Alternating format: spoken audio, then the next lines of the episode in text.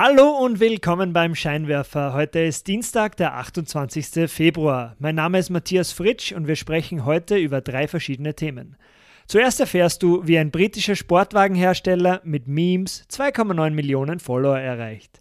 Dann zeige ich dir die Resultate aus einem Pilotprojekt im Vereinigten Königreich, wo die Auswirkungen der vier Tage Arbeitswoche getestet wurden.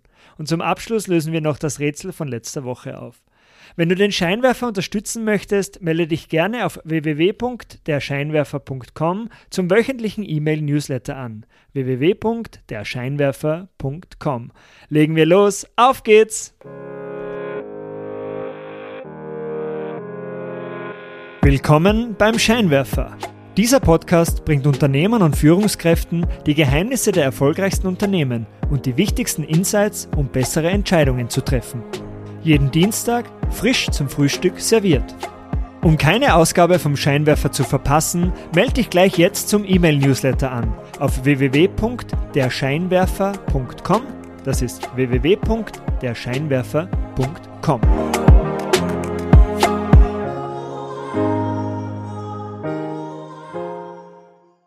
Mit Memes zu 2,9 Millionen Followern. Memes sind aus der digitalen Kommunikation nicht mehr wegzudenken. Das sind meist humoristische Bilder, Texte oder Videos, die über das Internet geteilt werden und so in kurzer Zeit große Bekanntheit erzielen können. Diese Insiderwitze mit Wiedererkennungswert schaffen somit ein Gefühl der Zusammengehörigkeit.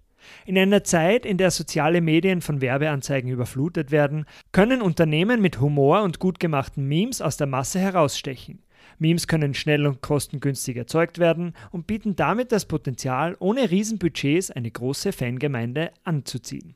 Ein Beispiel, wie man Memes als Unternehmen erfolgreich im Marketing einsetzen kann, hat der britische Sportwagenhersteller Lotus Cars gezeigt. Ich habe dir die E-Mail-Variante von diesem Podcast in den Shownotes hinterlegt. Dort kannst du dir auch die Screenshots von den Accounts von Lotus Car ansehen. Im Gegensatz zu den typischen Hochglanz-Sujets anderer Luxusmarken generiert der renommierte britische Sportwagenhersteller auf seinem TikTok-Account Riesenerfolge mit Memes und konnte in kurzer Zeit über 2,9 Millionen Follower ansammeln. Um die Bekanntheit der Marke zu steigern, versucht Lotus mit allen Mitteln Aufmerksamkeit zu erzeugen. Dafür werden aktuelle Trends eingesetzt, in vielen Videos ist nicht einmal ein Auto von Lotus zu sehen. Zum Beispiel, als die Clips aus dem Film Zoolander mit Ben Stiller und Owen Wilson gerade im Trend waren auf TikTok, nutzte Lotus die Gunst der Stunde und erzielte mit vier verschiedenen Videos zum Thema in kurzer Zeit über 17 Millionen Views. Weiters erzeugt Lotus meisterhaft Kontroversen in den Kommentarbereichen anderer etablierter Automarken. Auf humorvolle Weise kann Lotus damit unter seinen Fans Verbündete finden, die Lotus auf den Social-Media-Auftritten der Konkurrenz bewerben. Aber wie will Lotus jetzt mit dieser Strategie schlussendlich mehr Autos verkaufen? Die Strategie des Unternehmens war zu Beginn eigentlich ausschließlich darauf ausgelegt, Aufmerksamkeit zu generieren. Und jetzt, wo die Marke ein Riesenpublikum versammeln konnte, werden allmählich die Modelle von Lotus in die Beiträge integriert. Was sollen jetzt Unternehmen im Meme-Marketing beachten? Jede Altersgruppe hat schließlich ihren eigenen Humor. Marken müssen sich daher im Klaren sein, welche Zielgruppe sie damit genau ansprechen wollen. Laut einer Studie der Universität Bremen über die Verwendung von Memes während der Corona-Zeit würden sich Jugendliche zum Beispiel aus der Generation C lieber gern selbst aufs Korn nehmen, während ältere Nutzerinnen eher verbindende Dinge wie das Maskentragen, Klopapier oder Hamsterkäufe zum Thema machten. Doch lustige Inhalte allein sind nicht ausreichend. Bekannte Meme-Formate haben eine begrenzte Lebensdauer. Setzt man zu früh auf ein bestimmtes Bild, verfehlt die Kampagne seine Wirkung. Springt man zu spät auf, kann eine Marke leicht altbacken und realitätsfremd erscheinen. Und um unnötige Kontroversen zu vermeiden, sollten Marketingmanager über die Hintergründe der verwendeten Memes genau Bescheid wissen. Da kann die Seite knowyourmeme.com helfen, eine Online-Enzyklopädie über die Herkunft, Geschichte und Bedeutung beliebter Memes. In unserer zweiten Story geht es um ein Pilotprojekt zur Viertagewoche.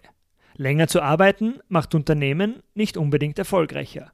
61 Unternehmen aus dem Vereinigten Königreich haben in der bislang größten Studie über die Auswirkungen der Vier-Tage-Arbeitswoche mit insgesamt 2900 Mitarbeitenden sechs Monate lang getestet, ob das Modell 100, 80, 100, also 100% Gehalt bei 80% Arbeitszeit und 100% Produktivität, funktioniert. An diesem Pilotprojekt nahmen Unternehmen aus den Bereichen Finanzen, IT, Baugewerbe, Gastronomie und Gesundheitswesen teil. Die Ergebnisse waren eindeutig. Die Umsätze in den Unternehmen stiegen im Durchschnitt um 1,4 Prozent. Die Krankheitstage gingen um 65 Prozent zurück. Die Zahl der Angestellten, die das Unternehmen verließen, ging um 57 Prozent zurück und das Burnout unter Mitarbeitenden ging um 71 Prozent zurück. Bei den Angestellten war das Projekt natürlich auch enorm beliebt. 90 Prozent würden unbedingt mit diesem Modell weitermachen wollen, während 15 Prozent der Befragten um kein Geld der Welt wieder auf das alte Modell zurückwechseln würden. 90 Prozent der Unternehmen aus dem Pilotprojekt wollen die Vier-Tage-Woche grundsätzlich beibehalten. 30 Prozent haben sie bereits permanent verankert. Die Mitarbeitenden also waren bei einer Vier-Tage-Woche viel produktiver und die Umsätze der Unternehmen stiegen. Also Win-Win für alle Beteiligten. Im Podcast der letzten Woche habe ich ein kurzes Rätsel gestellt. Falls du diese Ausgabe noch nicht gehört hast, ich fasse das Rätsel jetzt nochmal ganz kurz zusammen. Also gut aufpassen. Dem Ehepaar Johnny und Julia ist an einem Freitagabend langweilig. Sie beschließen, eine Bar in ihrer Heimatstadt zu besuchen. In dieser Bar treffen sie auf vier weitere Pärchen, die sich auch ihren freien Abend mit ein paar Drinks und guten Gesprächen vertreiben wollen. Sie sprechen alle miteinander und bemerken, dass einige vereinzelte Personen in der Runde sich bereits kennen. Also stellt sich jede Person nur bei jenen Personen mit Handshake vor, die sie noch nicht vorher gekannt hatte. Danach fragt Julia in die Runde, wie viele Hände jede Person jeweils schütteln musste, und sie bekommt insgesamt neun unterschiedliche Antworten. Und die Frage ist jetzt, wie viele Hände hat Julias Ehemann Johnny geschüttelt? Kurz zum Überlegen, also bevor ich die Lösung sage, pausiere vielleicht am besten den Podcast ganz kurz, wenn du überlegen möchtest. So funktioniert das Ganze nämlich. Insgesamt befinden sich ja zehn Personen in der Gruppe, also Julia und ihr Ehemann Johnny und vier weitere Pärchen. Da sich die Personen nicht bei sich selbst und bei ihrem jeweiligen Partner vorstellen müssen, liegt die maximale Anzahl an Handshakes, die eine Person machen könnte, bei acht. Julia sagt jetzt, sie hat von den neun anderen Teilnehmern aus der Gruppe insgesamt neun unterschiedliche Antworten erhalten. Die Antworten müssen daher die folgenden gewesen sein. 0, 1, 2, 3, 4, 5, 6, 7 und 8. Beginnen wir jetzt mit der Person mit 8 Handshakes. Nennen wir sie Person 8. Diese Person hat niemanden außer ihrem Partner gekannt und somit die Hand von jeder anderen Person geschüttelt. Dadurch wissen wir auch, dass jede Person außer der Person 8 und auch ihrem Partner mindestens eine Hand geschüttelt hat, nämlich die von Person 8. Somit kann die einzige Person, die gar keine Hände geschüttelt hat, nur der Partner von Person 8 sein. Also wir erhalten mal folgendes Zwischenergebnis. Wir wissen, Person 8 hat 8 Handshakes verteilt und der Partner von Person 8 0 Handshakes. Dann muss es eine Person geben, die 7 Handshakes verteilt hat. Diese Person hat sich nicht bei seiner eigenen Partnerin und auch nicht beim Partner von Person 8 vorgestellt, weil der hat ja 0 Handshakes verteilt. Sonst hat diese Person aber jedem einen Handshake gegeben.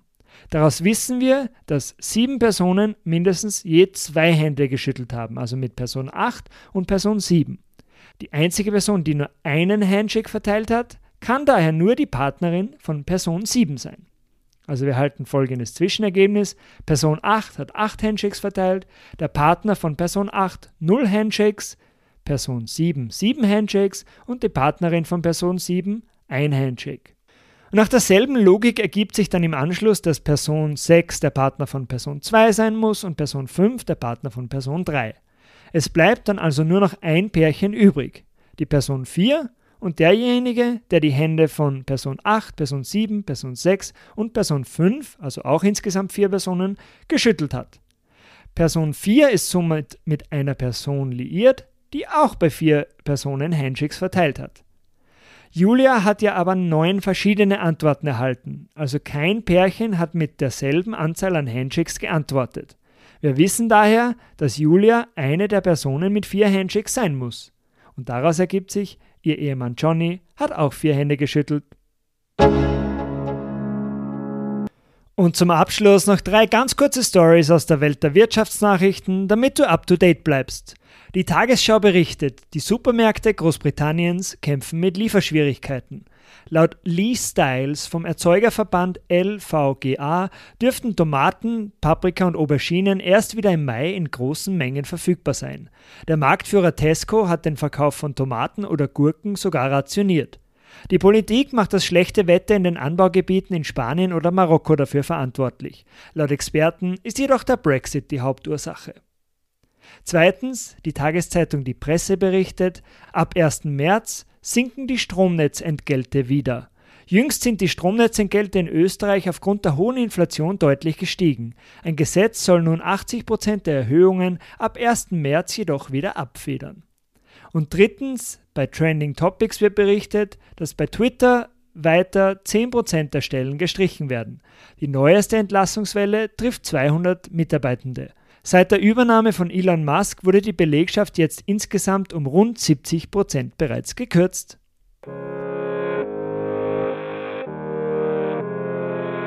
Das war's auch schon wieder für heute vom Scheinwerfer. Vielen Dank fürs Zuhören. Wenn dir diese Ausgabe gefallen hat, leite sie doch gerne an deine Freunde und Freundinnen weiter. Um keine Ausgabe mehr zu verpassen, melde dich gleich jetzt auf www.derscheinwerfer.com zum Newsletter an. Das ist www.derscheinwerfer.com.